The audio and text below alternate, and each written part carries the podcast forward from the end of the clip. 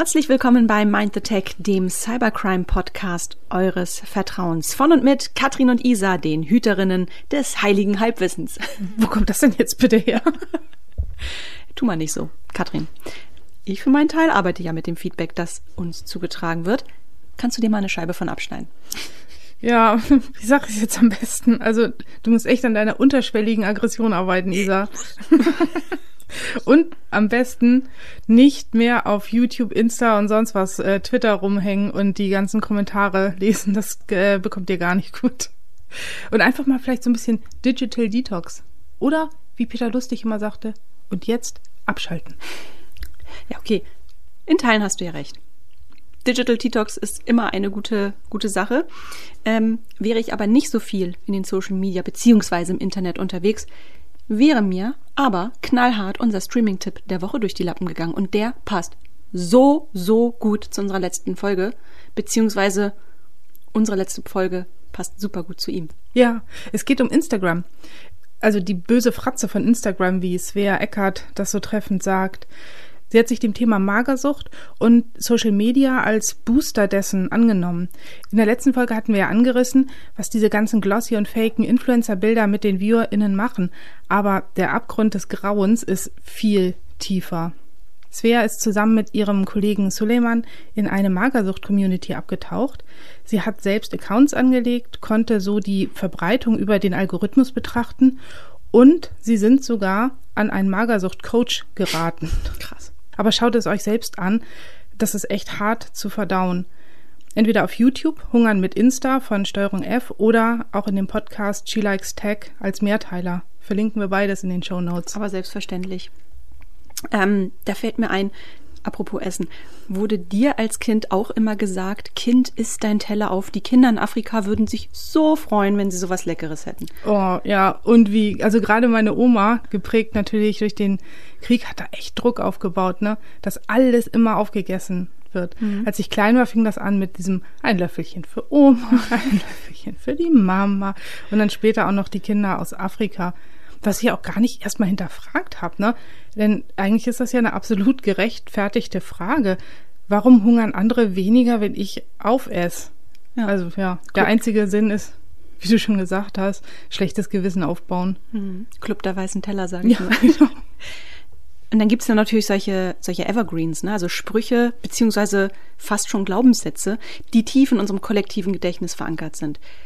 Indianerherz kennt keinen Schmerz. Mhm. Oh Gott, ich bin mit diesem Spruch aufgewachsen. Ja. Oder als ich in deinem Alter war, da, Punkt, mhm. Punkt, Punkt. Oder, noch besser, früher war alles besser. Ja. Irgendwie ist dieser Spruch bis heute nicht tot zu kriegen, oder? Nee. Also ich finde ihn persönlich ziemlich schwierig, weil er so, so zukunftspessimistisch ist. Wo ich aber voll mitgehe, ist, früher war so manches einfacher. Überleg mal, alleine Konsum. Man brauchte Bücher, ist man in den Buchladen gegangen. Man brauchte Schulsachen, ist man zu Karstadt gegangen. Wollte man einen Burger, ist man zu McDonalds gegangen. Und Filme schauen, ne? Da gab's im Grunde nur drei Optionen. Glotze, Videothek oder Kino. Kein Streaming, keine 300 Kanäle in HD-Qualität, kein YouTube, keine Mediatheken. Ich selbst ertappe mich oft dabei, dass ich das Überangebot an Dingen und Dienstleistungen, vor allem im Internet, ja, dass mich das manchmal schier überfordert. Gut, ich bin inzwischen wie du auch 40 plus, habe chronisch zu wenig Zeit bei steigender Anzahl an Aufgaben, aber hey, das kann doch nicht allein die Erklärung sein. Also bitte sag mir, dass das bei dir genauso ist und dass du genauso empfindest. Ja, ich bin wirklich ganz, ganz groß da drin. Und leider habe ich dann auch noch so eine Art, dass ich, bevor ich mich entscheide, immer alle Optionen gegeneinander abwägen muss. Im Restaurant ist es schon anstrengend mit mir, weil ich da wirklich jede Seite bis ins Detail studiere und dann wirklich Pizza gegen Spaghetti abwäge. Und äh, also ja, zum Glück ist eine Karte im Restaurant ja aber nur begrenzt. Es gibt eine Aus, ja, es gibt eine endliche Anzahl an, an Auswahlen. Beim Streaming ist es wirklich schlimm. Ich kann echt stundenlang hin und her stöbern, Trailer gucken, um nicht nur eine gute, sondern um die perfekte Sendung für die aktuelle Situation zu finden. Und immer wieder dieser Gedanke, ja, ist schon gut, jetzt packe ich das erstmal auf meine Liste, aber ich gucke erstmal weiter, vielleicht finde ich ja noch was Besseres. Und weißt du, wo das nämlich auch richtig schlimm war? Beim Daten. Als du noch gedatet Diese, hast. Genau. Ähm, dieses ganze Swipen durch, durch dieses un äh, fassbar große Angebot. Und dann hast du irgendwie einen tollen Typen gefunden, ja, aber keine Ahnung, dann hat er irgendwie ein doofes Foto, wo er mit seinem SUV steht oder hat irgendwie eine unglückliche Formulierung oder sonst was. Ja, und dann ist die Entscheidung gar nicht so einfach, ne? Mhm. Ähm, gleich weg oder erst mal matchen und warm halten, bis was Besseres kommt. Mhm. Ja, Online-Dating, hast du ja eben gesagt, ist ein super Beispiel, weil nicht nur Waren und Dienstleistungen bietet uns das Internet inzwischen in Hülle und Fülle an, auch die Partnerinnensuche hat sich in weiten Teilen in diesen Kanal verlagert. 28 Prozent suchen in Deutschland inzwischen im Netz nach Mr. bzw. Mrs. Right. Und auch hier tut sich plötzlich eine riesengroße Auswahl auf. Viel größer als im realen Leben. Unnormal groß, wenn man mal alle Apps und Plattformen zusammenrechnet. Und wie das so ist, wenn Dinge in großen Mengen vorhanden sind, erst sind wir gierig, dann überfordert. Rationale mhm. Entscheidungen treffen, Verhandlungssache. Zum Beispiel, wenn es darum geht, eine Beziehung adäquat zu beenden.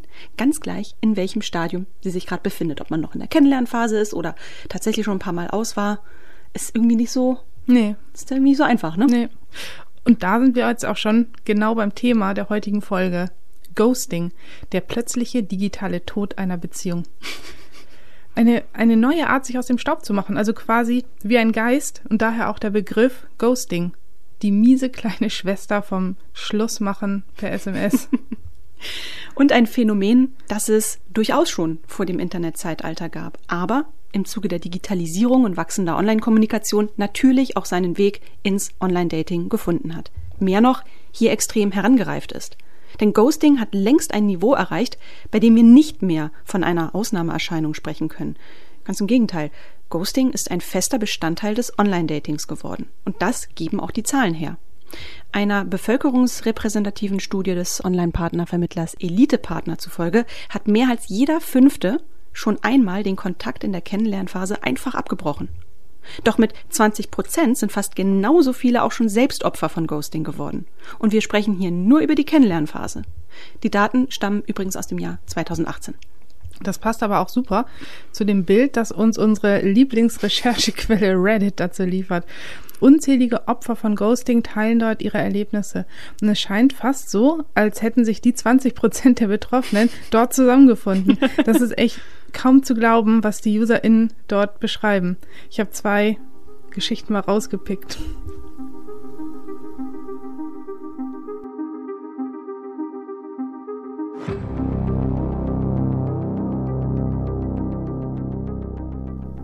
Bei unserem ersten Date hat es sofort gefunkt und seit dieser Nacht haben wir jeden Tag geredet und uns ein paar Mal pro Woche getroffen. Die Chemie zwischen uns stimmte einfach.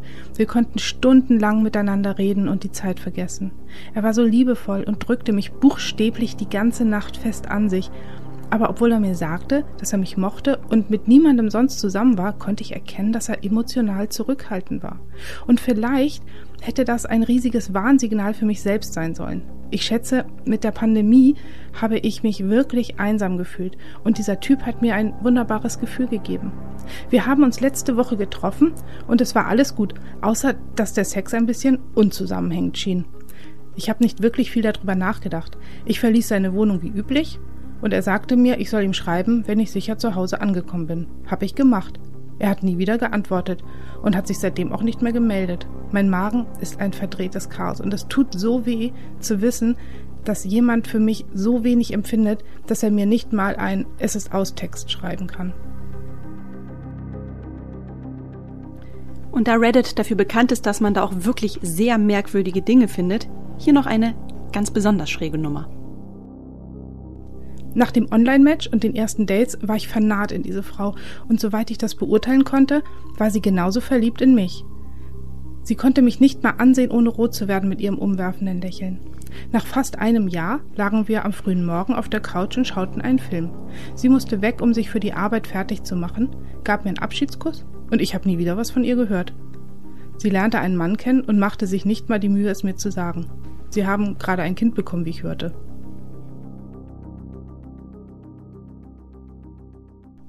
Krass. Ja. Was bitte ist unzusammenhängender Sex? Ich, Was soll das denn nicht. sein? Okay, gut. Ich weiß es nicht. Schade, darauf liefert Reddit keine Antwort. Ja, aber nicht nur bei Reddit finden sich zahlreiche Erfahrungsberichte von Betroffenen. Das 2019 erschienene Buch der Journalistin Tina Soliman zu dem Thema liefert ebenfalls eine ganze Reihe an Geschichten, die teilweise einfach nur fassungslos machen. In einem Interview mit Deutschlandfunk Kultur beschreibt sie eine Story, die jetzt nicht explizit im Kontext von Online-Dating steht, aber die Qualität in Gänsefüßchen von Ghosting sehr gut aufzeigt. Es geht um eine Frau, die ausgerechnet an Weihnachten bzw. kurz danach geghostet wurde. Also Weihnachten haben sie und ihr fester Freund noch zusammen verbracht. Alles war super harmonisch, richtig toll. Ja, nicht nur das, sie wollten nach zwei Jahren Beziehung sogar eine Familie gründen. Man sprach jedenfalls von Heirat, Kindern und so weiter. Und am nächsten Tag, also Weihnachten war gerade zu Ende, steigt er in sein Auto, fährt weg und kommt nicht mehr wieder. Ohne ein Wort. Und ab dem Moment war er auch nicht mehr erreichbar. Bis heute weiß die Frau nicht, warum er sie nach diesem wunderschönen Weihnachtsfest, wie sie es selbst empfand, verlassen hat. Warum machen Menschen sowas? Also klar, das ist ja einfacher wegzugehen, als, als sich dem Problem zu stellen. Das ist obvious, aber was sind die Gründe, die diese Tat veranlassen. Also das ist ja eine Tat, nichts tun. Auch hiermit hat sich Elite Partner beschäftigt und liefert in der bereits erwähnten Studie folgende Erklärung. Der Topgrund ist, es hat einfach nicht gefunkt. Manchmal bleibt eben nichts nach, wenn so die erste Verliebtheit vorbei ist und man die rosa Brille abgesetzt hat. Mhm. Der zweite Grund sind narzisstische Charakterzüge. Denn ähm, für Narzissten ist ja das eigene Wohlbefinden das Wichtigste und ihre eigene Gefühlswelt die, die schützenswerteste. Deshalb klinken sie sich einfach komplett aus, um dem Streit und der Diskussion zu entgehen. Dass es dem zukünftigen Ex-Partner damit sehr schlecht geht, ist dabei völlig zweitrangig. Mhm. Ja, und der dritte und letzte Grund ist der Klassiker Beziehungsangst. Für die Leute ist eine Beziehung zwar wünschenswert und sie wollen auch einen Partner haben, aber mit zunehmender Nähe wirkt das Ganze irgendwie bedrohlich und löst Fluchtreflexe aus. Also ich für meinen Teil finde es fast schon ein bisschen ironisch, dass sich ausgerechnet ein Online-Partnervermittler mit Ghosting auseinandersetzt. Auf der anderen Seite muss man ihn aber auch loben, denn in dem Problem selbst liegt ja oft auch die Lösung, wie es heißt und Plattformen, deren Geschäftsmodell das algorithmische Zusammenführen von Menschen mit romantischen Absichten ist, sind meiner Meinung nach ein wesentlicher Teil des Problems. Ähm, nee, jetzt hast du mich gerade abgehängt. Ähm, also, dass Partnervermittlung sich mit solchen Daten auseinandersetzen, ist ja klar, denn sie haben diesen Datenschatz und das wäre auch schade, den nicht zu nutzen. Aber Warum du jetzt hier der Technik und den ganzen Algorithmen die Schuld gibst, das äh, habe ich noch nicht so ganz verstanden. Mhm, okay, dann, ähm, okay, Triggerwarnung. Ja. Jetzt kommt ein Beitrag aus der Reihe Oma erzählt vom Krieg. also folgendes. Lass uns mal so eine kleine Reise in die Vergangenheit machen. Zurück in die Zeit, in der unsere Eltern und, und auch Großeltern ihre Partnerschaften begründet haben. Deren Dating-Plattform waren, ja, was war das? Das Tanzlokal, der gemeinsame Freundeskreis, der Sportverein, sowas halt. Ja, oder die Pariser Champs-Élysées, wie bei meinen Eltern, aber das ist eine andere Geschichte. oh. Jedenfalls. Also man begegnete sich und baute nach und nach eine Verbindung auf. Und nach der Verlobung und auch nach der Eheschließung ging es doch genauso weiter. Also man wuchs miteinander aneinander. Und Unterschiede führten nicht zwangsläufig zur Trennung. Also man suchte nach dem gleichen gemeinsamen Nenner. Partnerschaft hieß nicht, er oder sie muss meinen Kriterienkatalog erfüllen, sondern lass mal schauen, wie wir das hinkriegen, dass wir gemeinsam an einem Strang ziehen. Natürlich hat das nicht immer geklappt, aber man hat sich mehr zusammengerissen und nicht sofort das Weite gesucht, wenn es mal nicht rund lief. Scheint mir jedenfalls. Also, okay, gut. Jetzt wirst du sagen, es waren andere Zeiten, gebe ich dir recht. Frauen waren nicht so gut abgesichert und die Parität Mann-Frau war nicht auf dem Level, wie sie zum Beispiel heute ist, obwohl sie immer noch nicht perfekt ist. Ja, aber das möchte ich jetzt hier echt nochmal betonen. Ähm, ich sehe auf Facebook immer wieder solche Memes. Ne? Unsere Großeltern wussten noch, dass man sich nicht wegen jeder Kleinigkeit trennt. Und mir wird dabei echt schlecht. Mhm. Denn man konnte sich damals nicht trennen. Okay, vielleicht gab es halt diese theoretische Möglichkeit, aber was für ein Leben hatte man dann vor sich? Meine Oma war damals unfreiwillig alleinerziehend und ich hatte gerade letztens ihr Tagebuch wieder in der Hand gehabt. Und es ist unfassbar, wie mit ihr und auch meinem Vater als unehelichen Sohn umgegangen wurde. Aber trotzdem gebe ich dir recht, dass man durch diese Umstände Toleranz für den anderen lernen musste, um ein gemeinsames Leben zu führen, ohne das Ganze gleich zu verwerfen. Genau. Unterm Strich entsprach es schon der Norm. Ja, und heute wird das Ganze im Grunde komplett umschifft. Also quasi umgedreht. Der Endpunkt ist der Ausgangspunkt. Die größtmögliche Übereinstimmung muss schon zu Beginn gegeben sein. Deshalb heißt es ja auch Matching. Und ich frage mich, ist Enttäuschung dann nicht oft schon vorprogrammiert? Ja, eigentlich, also ganz rein theoretisch betrachtet, haben wir doch eine ideale Ausgangslage, um das perfekte Match zu finden. Man hat einen riesen Pool an Singles, Massen an Daten und mit so einem Algorithmus sollte man doch den perfekten Partner fürs Leben finden können. Die Chancen stehen doch objektiv gesehen viel höher, als dass man zufällig zur gleichen Zeit äh, am gleichen Tag auf dem Champs-Élysées ist. also der, der Matching-Algorithmus spart uns doch echt Zeit, dadurch, dass wir eben auch nicht mehr alles durchfragen müssen. Bist du Single? Magst du Hunde? Wie ist dein Musikgeschmack? Welche politischen Ansichten hast du? Und so weiter. Wie ist der Sozialversicherungsstatus? Bei welcher Krankenkasse? Ja, kennst du recht? Man kennt's. Ja, aber wie funktioniert denn so ein Algorithmus ganz genau? Hier gibt es zwei Ansätze. Den klassischen Fragebogen oder eben neue Apps wie Tinder, die anhand des Userverhaltens lernen. Bei dem Klassiker erstellt man die Datenbasis selbst anhand von Fragen. Und ich habe hier weder Kosten noch Mühe gescheut und einen solchen Registrierungsprozess durchlaufen. Nur um einfach mal ein paar Beispiele nennen zu können. Ja, und die sind, was ist dir wichtig? Treue, finanzielle Zukunft, Liebe, gemeinsame Kinder. Man konnte mehrere ankreuzen. Oder auch, hm, fällt es dir leicht, Standpunkte anderer zu verstehen und in eigenen Worten wiederzugeben auf einer Skala von 1 bis 5? Mhm. Ja, oder auch, wie würdest du am liebsten wohnen? Künstlerwohnung, Stadtvilla, sanierter Altbau. Also mit Blick auf den aktuellen Mietenspiegel fehlen mir da persönlich noch weitere Fantasieorte wie Baumhaus, Ponyhof, Schloss Neuschwanstein oder so. Ja, aber diese Antworten werden dann ausgewertet und gewichtet. Wie das zum Beispiel bei OKCupid passiert, könnt ihr in dem TED Talk von Chris Rudder, dem Mitbegründer, sehen. Ähm, der TED Talk heißt Die Mathematik hinter OKCupid. Den Link findet ihr natürlich in den Show Notes. Klingt erstmal super und insbesondere diese kostenpflichtigen Partnervermittlungsprogramme argumentieren gerne, dass diese raffinierten und auf psychologischen Erkenntnissen basierenden Rechenformeln ja wirklich auch qualitativ hochwertig sind. Ähm, ja, aber wie die Algorithmen genau funktionieren, das ähm, bleibt dann wieder Firmengeheimnis. Ja, wie das äh, Rezept von Coca-Cola. Genau, genau. aber hierbei muss man sich fragen, wie selbstreflektiert sind wir denn? Hm. Sind wir denn in der Lage, diese Fragen auch wirklich zu beantworten? Da sage ich nur Dunning-Kruger-Effekt. Ja. Fast alle Autofahrer glauben deutlich besser zu fahren als der Durchschnitt. Ja, ganz genau. Und dann hast du eben einen Datensatz, von dem du glaubst, dass er dich repräsentiert, aber es in der Realität gar nicht tut. Hm. Und ja, schlechte Datenqualität direkt von Anfang an. Und in der Datenverarbeitung sagen wir ja immer Shit in, Shit out. also wenn du, wenn du oben äh, ja, Mistdaten reinsteckst, dann wird auch nach der Verarbeitung nichts Gescheites bei rauskommen. Mhm. Deshalb gibt es in der zweiten Kategorie, ähm, zu der auch Tinder und Bumble gehören, ähm, eben kein Fragenkatalog. Mhm. Äh, man muss nichts, also ja, man muss fast nichts angeben. Ne? Alter, Name, paar Interessen, zwei Fotos, fertig. Super easy. Und man hat auch nicht das Gefühl, dass da wirklich ein Algorithmus hintersteckt, sondern dass man selbst diesen ganzen Pool an Singles per Swipe für sich sortieren kann. Aber die Reihenfolge der vorgeschlagenen UserInnen kommt überhaupt nicht zufällig daher.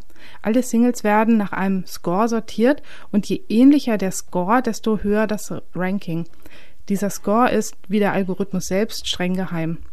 Die Journalistin Judith Duportet hat versucht, bei Tinder über den Auszug ihrer Daten daran zu kommen. Es waren knapp 800 Seiten Daten. Also krass, wie viel Daten mit so kleinen Zweitbewegungen zusammenkommen. Ne? Schriftgröße 7, ja. schmaler Rand. Der Score war aber nicht da drin enthalten. Und wurde auch nicht auf die Anfrage des Datenschutzaktivisten Paul Olivier de Ay herausgegeben. Ja, schade. Also mich würde es echt sehr interessieren. Aber so generell klingt dieses Vorgehen der Verhaltensanalyse schon mal viel solider und auch sauberer. Jedenfalls so aus dem Blickwinkel der Datenlage. Ich bekomme Vorschläge, die wirklich auch meinem Beuteschema entsprechen. Und so können mir auch Dates vorgeschlagen werden, die von Menschen favorisiert werden, die mir ähnlich sind. Also genau wie so ein Empfehlungsalgorithmus. Also ganz nach dem Motto, Ladies, die diesen Single attraktiv finden, liken auch. Punkt, Punkt, Punkt. Genau. Ja, das funktioniert so gut, dass diese Art von Apps auch die drei Marktführer in dem Dating-Bereich sind. Tinder, Lavu und Bumble. Leider lernt der Algorithmus nicht nur unsere Vorlieben, sondern auch ähm, unsere unterbewussten Vorurteile. Diese Vorurteile hat OkCupid mit ihren Matching-Daten mal transparent gemacht. Mhm. Zum einen ist es der Ageism, also Frauen stehen im Durchschnitt auf gleichaltrige Partner oder geringfügig jüngere, also besonders in höheren Altersgruppen. Männer hingegen stehen, egal wie alt sie sind, so auf Frauen Anfang Mitte 20. Gut, hier auch wieder ne Durchschnitt und es gibt auch welche, die davon abweichen. Mhm. Ja, und bei den Ethnien zeichnet sich auch ein sehr eindeutiges Bild. Weibliche Black People of Color werden von Männern jeglicher Ethnie am seltensten gematcht und weiße Männer von allen Frauen am meisten. Das ist echt nicht gut und die Algorithmen verstärken das auch noch. Wenn ich hauptsächlich hellhäutige matche, dann werden mir auch nur noch diese vorgeschlagen und auch in allen Profilen präferiert behandelt, die meinem ähneln. So, aber das Problem zu erkennen ist ja der erste Schritt zur Besserung und immerhin werden Algorithmen von Menschen gemacht und können auch von Menschen geändert werden. Hm. Ja, wo wir schon beim Algorithmus sind, der hat ja vor gut zwei Jahren dann auch noch einen starken Partner an seine Seite bekommen. Corona. Mhm. In Kombination hat das auf jeden Fall eine interessante Dynamik ins Online-Dating gebracht. Der Branchenverband Bitkom hat im vergangenen Jahr per Befragung herausgefunden, dass Dating-Apps und Online-Partnerbörsen vielen Menschen nach eigenen Aussagen über die Wochen und auch Monate der sozialen Distanz hinweggeholfen haben. Jeder Dritte fühlt sich durch Online-Dating während der Corona-Pandemie sogar weniger einsam. Mhm. und jedem Fünften hilft Online-Dating zudem insgesamt, um durch die Krise zu kommen. Männern dabei etwas mehr als Frauen, also da stehen 23 Prozent bei den Männern, ähm, etwa 15 Prozent bei Frauen gegenüber. Ja, und was bedeutet das für die Partnersuche? Ähm, auch hier zeigt sich ein deutliches Bild. Für sieben von zehn NutzerInnen von Online-Dating-Diensten waren bzw. sind sie während der Corona-Pandemie der einzige Weg, um überhaupt neue Menschen kennenzulernen. Sie sagen, ohne Online-Dating hätten sie während Corona überhaupt keine neuen Leute kennengelernt. Bei den Männern sagen dies sogar 75 Prozent mhm. und 64 Prozent bei den Frauen. Wahnsinn. Will sagen, mehr denn je zieht es die Menschen auf Dating-Plattformen und Apps. Proportional wächst damit natürlich auch die Quote der Ghoster. Als wäre der Bedarf nach TherapeutInnen nicht schon groß genug. Die dürfen nämlich am Ende die Scherben aufsammeln und reihenweise traumatisierte Menschen behandeln. Oh ja. Ganz am Anfang hatten wir Ghosting als digitalen Tod bezeichnet. Und genau das ist es nämlich auch. Die Person ist nicht mehr erreichbar, einfach wegradiert aus dem Leben. Und es ist auch gar nicht so überraschend, dass die Betroffenen dann bei der Verarbeitung die gleichen fünf Phasen durchlaufen wie nach einem Todesfall. Angefangen mit Phase 1 der Verleugnung. Der Kontaktabbruch wird nicht als Abbruch wahrgenommen. Es werden sich Situationen überlegt, warum man keine Antworten bekommt. Das Kopfkino geht los. Man schaut aufmerksam die Nachrichten, ob nicht irgendwas passiert ist, ein Unfall, eine Naturkatastrophe oder sonst was. Mhm. Und das schlägt dann in Phase 2 Wut um. Mhm auch wenn er oder sie gekidnappt wurde oder im Krankenhaus liegt, da wird er sich ja wohl mal melden können. ja, mein Gott. Ja. Ja, und an dem Punkt fangen nämlich auch genau die Nachrichten an, einen schärferen Ton zu bekommen. Man hat ja schließlich auch nichts mehr zu verlieren. Stimmt. Das ist ja eh weg. Mhm. So, und sobald den, dieser Ärger verraucht ist, setzt direkt Phase 3 ein, die Verhandlung mit sich selbst oder auch so diese Was wäre wenn Phase. Man fragt sich, was wäre eigentlich, wenn ich witziger gewesen wäre oder spontan oder finanziell flüssiger oder dünner mhm. oder ordentlicher, ob er dann zurückkommen würde? Ja. Gott. Und dann geht es noch tiefer hinab mit Phase 4 der Depression. Aha. Alles ist schlimm und man denkt nur noch über die eigenen Fehler und Unzulänglichkeiten nach. Man versinkt richtig tief im Sumpf des Selbstmitleids und Selbstzweifelns. Ganz übel. Aber auch das geht vorbei und man betritt Phase 5, die Akzeptanz. Mhm. Es ist so, wie es ist und vielleicht ist es auch gut so. Denn besser ein Ende mit Schrecken, als noch weitere Zeit mit jemandem zu verbringen, der es übers Herz gebracht hat, einen so mies hängen zu lassen. Ne? In der Tat. Ja, aber jetzt, wenn du dachtest, das, das wär's schon, nee, liegst du falsch. Ghosting hat die Arbeitswelt sogar erreicht. Ach. Ja. Aus den USA werden gerade Signale gesendet, die durchaus besorgniserregend sind. Wegen Corona hat es ja leider viele Insolvenzen, Stellenstreichungen, Kurzarbeit und so weiter gegeben. Mhm. Kaum eine Branche war nicht von den Folgen der Ausgangsbeschränkungen und Maßnahmen zur Bekämpfung des Virus betroffen.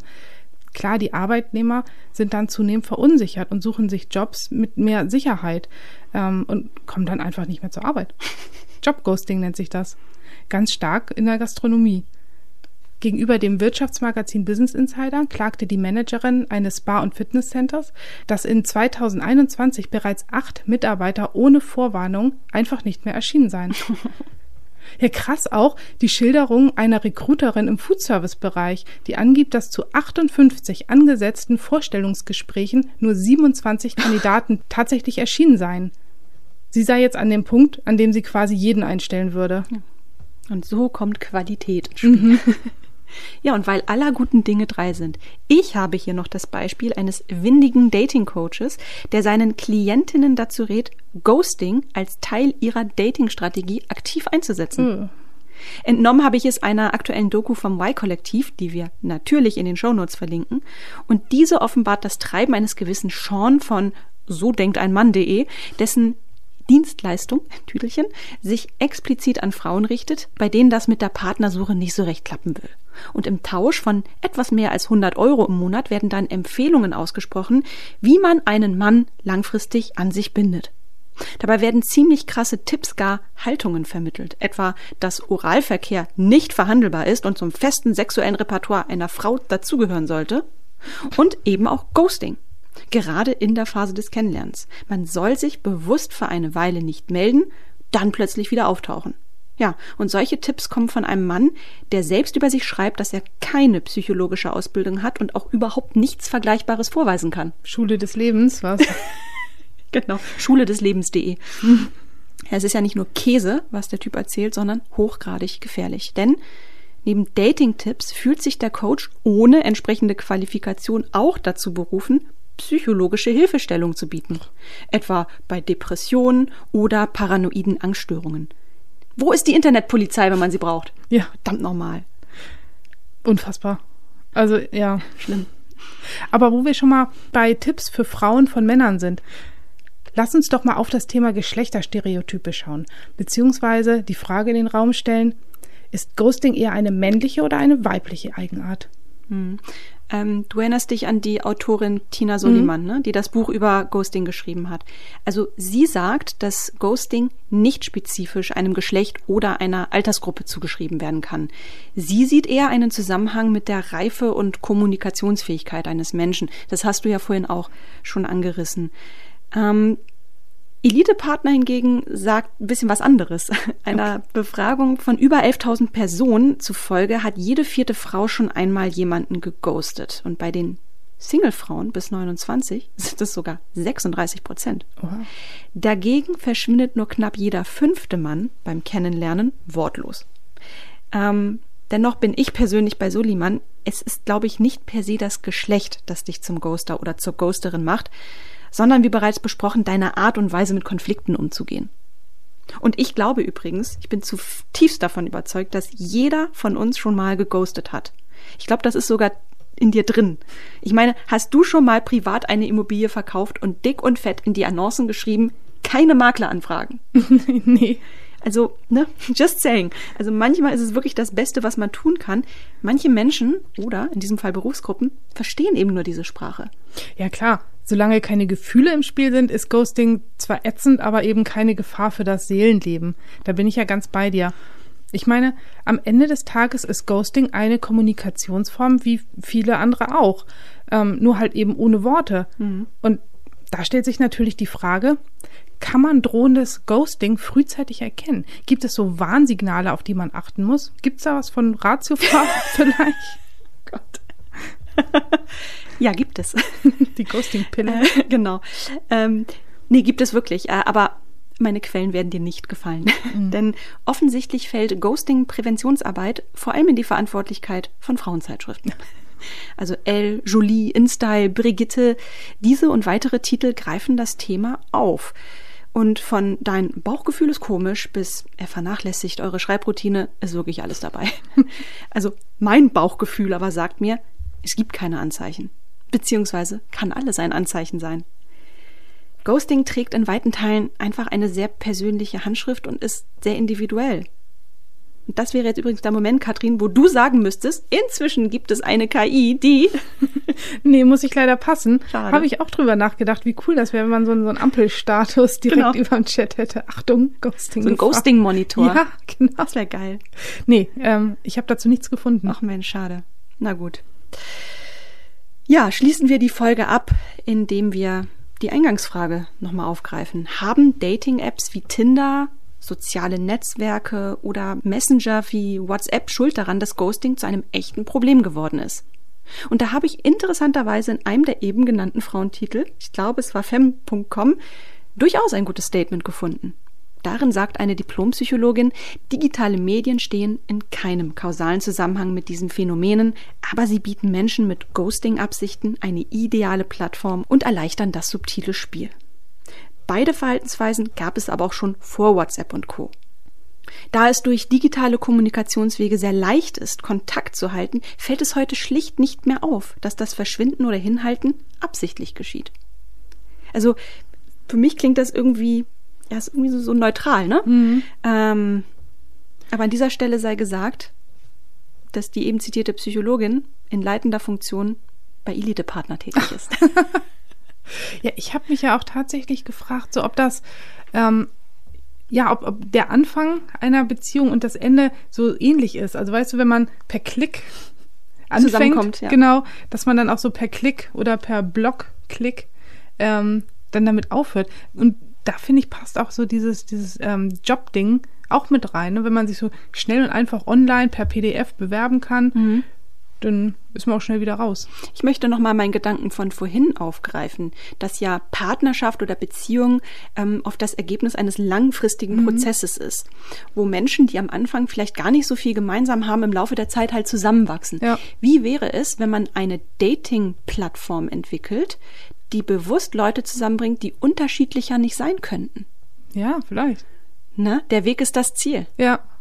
Oder eine Dating-Plattform, die wirklich auch Arbeit bedeutet, wo man dann auch wirklich so, weißt du, was investieren muss und immer noch mal gucken und immer nach und nach erst Informationen über den anderen kriegt. Genau. Ein Algorithmus, der sozusagen auch die Kommunikation überwacht und dich so Mhm. befeuert, dich so anpiekt und sagt, na, meinst du nicht, dass, äh, dass die Dame sich mal wieder hätte melden können? Los, schick eine zynische Ja. Nachricht. Ja. So ein bisschen integriertes Coaching. Also ich würde sagen, wenn das jetzt mit diesem Podcast nichts wird, Mhm. haben wir schon gute Ideen, was wir sonst noch so machen können. Hm, Apropos Podcast nichts wird. Ja. Ähm, wir haben eine Bitte an euch, liebe HörerInnen. Ähm, wir sind äh, nominiert für einen Award. Wir sind auf der Shortlist des Digital Autonomy Awards und wir würden uns wahnsinnig freuen, wenn ihr vielleicht bis zum 18. Februar für uns stimmen könntet, wenn euch unser Podcast äh, so gut gefällt, dass er eure Stimme wert wäre. Würden wir uns super drüber freuen. Den Link setzen wir in die Show Notes. Ähm, man muss aber fairerweise sagen, es sind auch andere ziemlich coole Digitalprojekte auf der Shortlist. Also bitte hört auf euer Herz. Wenn, wie gesagt, äh, die Stimme uns äh, ja zugutekommt, freuen wir uns sehr. Und ansonsten würde ich sagen, das war sie. Unsere Ghosting-Folge. Unsere Ghosting-Folge. Die inoffizielle Fortsetzung unserer Folge Nummer 6. Liebe auf den ersten Scan. Stimmt. Ja. Kommt spät, aber besser spät als nie. Genau, habt eine gute Zeit, passt auf euch auf und äh, wenn ihr Lust habt, uns in den Social Media zu besuchen, auf Twitter at mindthetech und auf Instagram at mindthetech.podcast. Ja, und ansonsten hören wir uns beim nächsten Mal. Bis dann. Ja, bis bald.